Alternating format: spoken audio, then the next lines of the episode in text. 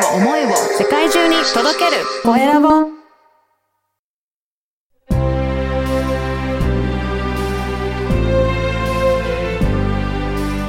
経営者の志こんにちは、小ラボの岡田です。お金について勉強したことはありますか？日本の義務教育の中では習わないですよね。今回はお金の教育についてお話を伺いました。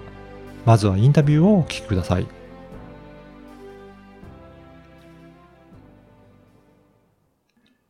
今回は経営コンサルタントの山本光弘さんにお話を伺いたいと思います。山本さん、よろしくお願いします。はい、よろしくお願いいたします。はい。まずは山本さん、どんなことをされているのか、簡単に自己紹介お願いいたします。はい、えー私ですね、東京都目黒区で、まあ、経営コンサルタントをやっているんですけども、まあ、主にお金の教育おをしております。あそうなんですね。お金の教育っていうのは、あの、具体的にはどういったとこことなんでしょうかね？あ、そうですね。お金の教育というのは、まあ、うん日本人って、うんあの、義務教育でお金のことを学ばないんですね。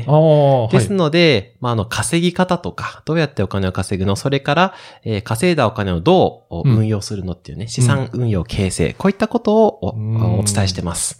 そうですね。確かに習わないですからね。はい。で、何かそういったことをやっていこうと思ったきっかけとかあるんでしょうかね？はい。えー、それはですね、高校3年生はい。の時の話なんですけども、うんえー私はですね、えー進路を決めるその時に、はい。えーピアニストになって、あはい。世界一周したいって思ったわけですね。え、ピアノ弾けるんですか？はい。あすごいですねちょっとピアノも趣味程度にやっておりまして。でもピアニストになろうっていうぐらいなので、相当もう今まで練習されて、学生の時やってたんですか？そうですね、あの、両親がクラシックが好きで、はい。で、4歳の時に、まあ、ピアノを習い始めて、うん一応24歳まで、あの趣味で、すごいですね。じゃあそれを本当にはい仕事にしたかったんだけど、はい。でも周りは反対したっていうことなんですか？そうなんですよ。はいあの、一応進学校にいて、うんまあ、一応、長男ではい、後継ぎで期待されてたわけですね。はい。で、まあ、せっかくね、あの、進学校にいるんだから、うんいい大学に行って、うん。いい会社に就職して、はい。それからやりたいことやれば、みたいなことを、あ親もそうですし、ピアノも先生もそうですし、はい。学校の先生も、みんなですね、そのように言ったわけですよ。いや、大人からね、いろんなところからそう言われると、やっぱりね、まだ学生だったら、それが一般的なのかなって思いがちですよね。はい、もうその通りなんですよ。うん。で、その時に私は、ちょっと夢をまあ挫折したわけですね、うんそこで。本当にやりたいことができないと。で、二つのことを疑問というか興味を持ったんですね。はい。で、一つ目は資本主義うんです。ね。まあ、お金がないとやりたいことができないっていうふうに大人たちは言うわけですね。はいうんであれば先にお金のことを攻略してやろうと思ったわけですよ。うんうんうんで、もう一つはですね、えー、義務教育で教える内容と評価基準。はい。これに関して、まあ、疑問を持ちまして、うんうんまあ、国語算数理科社会を否定するわけではないんですけども、はい。そこで学んだことって、社会人になってから本当に使うのかと。なるほど。ですよね。そうですね。はいあの、そこを社会人になってからどれだけ使うのかって、実ははいそうね、あんまり使ってなかったかなっていうのはありますね。そうですね。岡田さんもきっとね、はい。専門何学部かわかりませんが、はい。今使ってますか？私は 物理を専攻してたんですけど、そうなんですね。はい。でも、全然そういったことやってないですね、仕事でも。はい。物理学、あんまり活かせてない。使ってないですねはそうですね私も散々物理も科学も勉強したんですけどね。はい。はい。今の学生が聞くとね、ちょっと、あれかもしれませんが。ねでも、はいそこから、やっぱり教育制度を見直す必要があるっていうふうに感じられたんですね。そうなんですへよ。ーで、まあ、なので、まあ、ここ算数理科社会を否定するわけではないですけども、今の時代を生きるためには、うん。もっと学ぶべきことがあるんじゃないかと。思いまして、はい。えー私が、えーイメージする内容はですね、えーお金の教育、それから二つ目が健康ですね。はい。そして三つ目が、えー人間力。うん。そして最後に日本の文化歴史と。うんこの4本柱を私がもしもね、うん、あのー文部科学省とか、うんそこのトップだったら、この4本柱でうんカリキュラム組みたいですね。なんか、はい今の教育と大きく違いますよね。そうですね。うん、でもどちらかというと、社会に出てから、なんか必要なことがな学べるんじゃないかなっていうのは、なんかそんな感じしますけどね。まあそうですね。確かにおっしゃる通りなんですけどね。うんうんはい。ですがまあもっとそれを、あの、早い段階で、はいあのー、う中学生とかね、高校生ぐらいから教えてあげたらいいのになって、まああの、思いまして。はい。ただですね、えっ、と、二十歳の時に、うん。えー大きく方向転換うん。することになったんですけども、はい。えー二十歳って大学2年生で、うん教育関係に志がある方って、うんうん教職課程をね、はい取ろうかなって迷う時期なんですよ。はい。ですが、教職課程取ったとしても、今の仕組みの中での学校の先生にしかなれないので、私がさっきね、あの、伝えたいうん。科目は、今の義務教育では教えられないんですよ。確かにそうですね。はい。で、かといってね、この一人の人間が文部科学省にこう、うん殴り込み入って、うん内容変えようぜって言っても、うんこれ難しいだろうなとはい。思いまして、それであれば民間から変えていこうと。で、あの、それは学校を作ろうと。ああ、自ら作っていこうということですね。作ろうはい。決断したのが二十歳の時なんですね。へーはいはい。えー、じゃあ、それからはどのように進め、進んでいらっしゃるんですかね？はい。で、えー、グローバル、うん日本だけじゃなくて、グローバルで、えー活躍できる人材育成をしたいと。うんまあ、世界のいろんなね、あの、進んだ教育の仕組みを取り入れたいという思い。かつ、うんまあ、独立企業ですよね。はいしなければいけないっていうところで、いろいろ調べていたところ、MBA っていうね、はい。経営管理学修士っていう、はいものにたどり着いたんですよ。はい。うん。これが必要だと。で、まあ、当時ね、どれだけ大変かもわからず、よし、取ってやろうと言って、それが、いつぐらいですか？それが二十歳な二十。歳の時にもう MBA をはい取ってやろうっていう。そうなんですよ。なので、教職課程行くのをやめて、はい MBA を取ろうっていうふうに自分で進路を決めたんですね。はい。はい。それで、まあ、アメリカには残念ながら行けなかったんですけども、まあ、日本の青山学院はい。が、まあ、当時ですね、まあ、あの、MBA を取れる大学院でして、まあ、そこを志してですね、はい。まあ、あの、一応当時では、えー2006年24歳で最年少で MBA を取得したっていう、すごいですね。これ結構実務経験もないとはいなかなか難しいんじゃないかなっていうふうに思うんですけど、はい。すごい、それを取っていらっしゃったんですね。そうなんですよ。すごい いそうなんですね。へまあ、すごい苦労しましたけえ。どね。いやー、そうですよ大ね。変でした。うんはですけど、まあ、取ったわけですね。はい。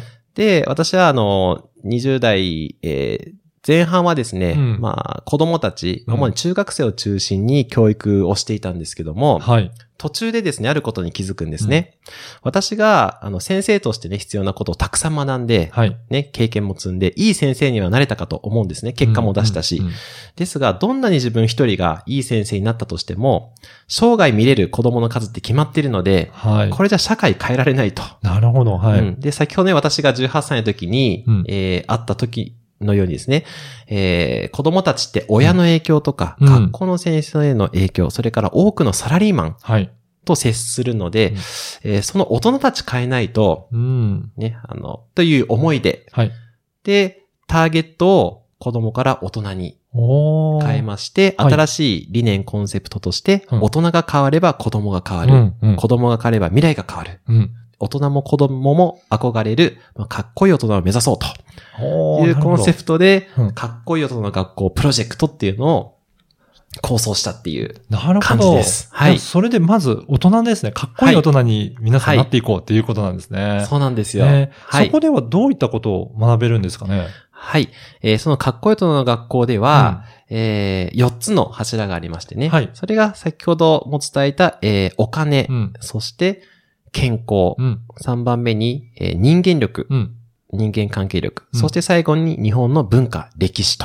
このはい4つを一応学べるといううんところです。はい。で、山本さんはその中でどういったことをされてるんでしょうか？そうですね。この中で私がね、まあ全部教えることはもちろんちょっとうん。難しいので、自分の専門である、まあ、MBA を活かして、はい。お金の教育、おーここを私が担当として、はいえーやっております。うんうん残りの3つの、えー柱に関しては、まあその分野での専門家の方とかとご縁をいただいて、はい。まあ役割分担してるっていう感じですね。うーん。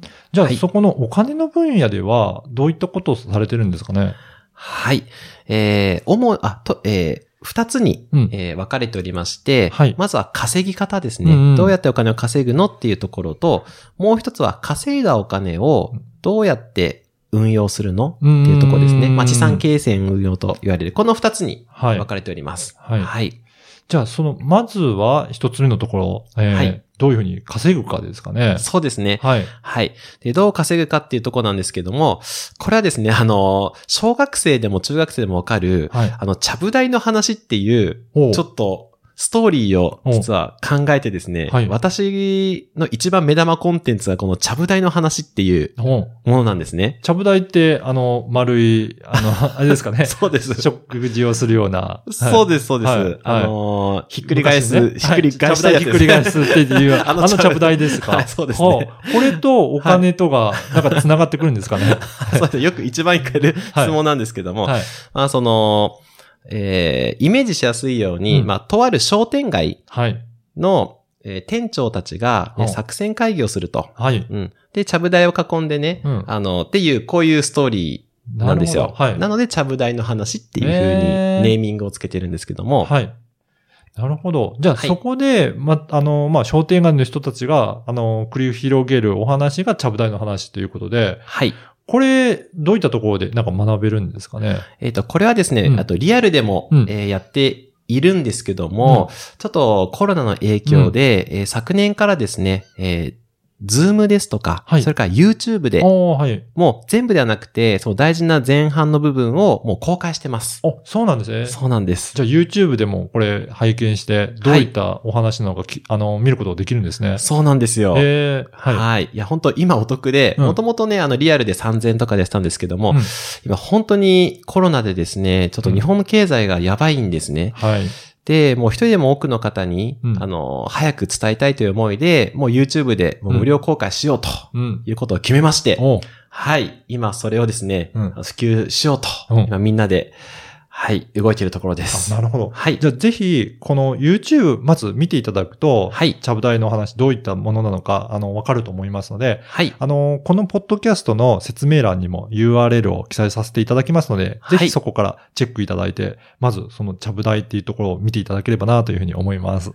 はい。はい。えー今回は、えー経営コンサルタントの山本光弘さんにお話を伺いました。また次回も引き続き、えーお話を、えーお伺いしていきたいと思います。山本さんどうもありがとうございました。ありがとうございました。いかがだったでしょうか？山本さんは本当に知識が豊富で世の中に必要なことをすごく考えられていらっしゃるんだなと感じました MBA を当時の最年少で取得されその知識を生かしてお金を稼ぐことと稼いだお金を運用する両面からサポートされていらっしゃいます今までの知識や経験をもとにした情報を YouTube で発信されているので、ぜひチェックしてみてください。すごい学びが得られます。次回は山本さんの志を伺います。お楽しみにしてください。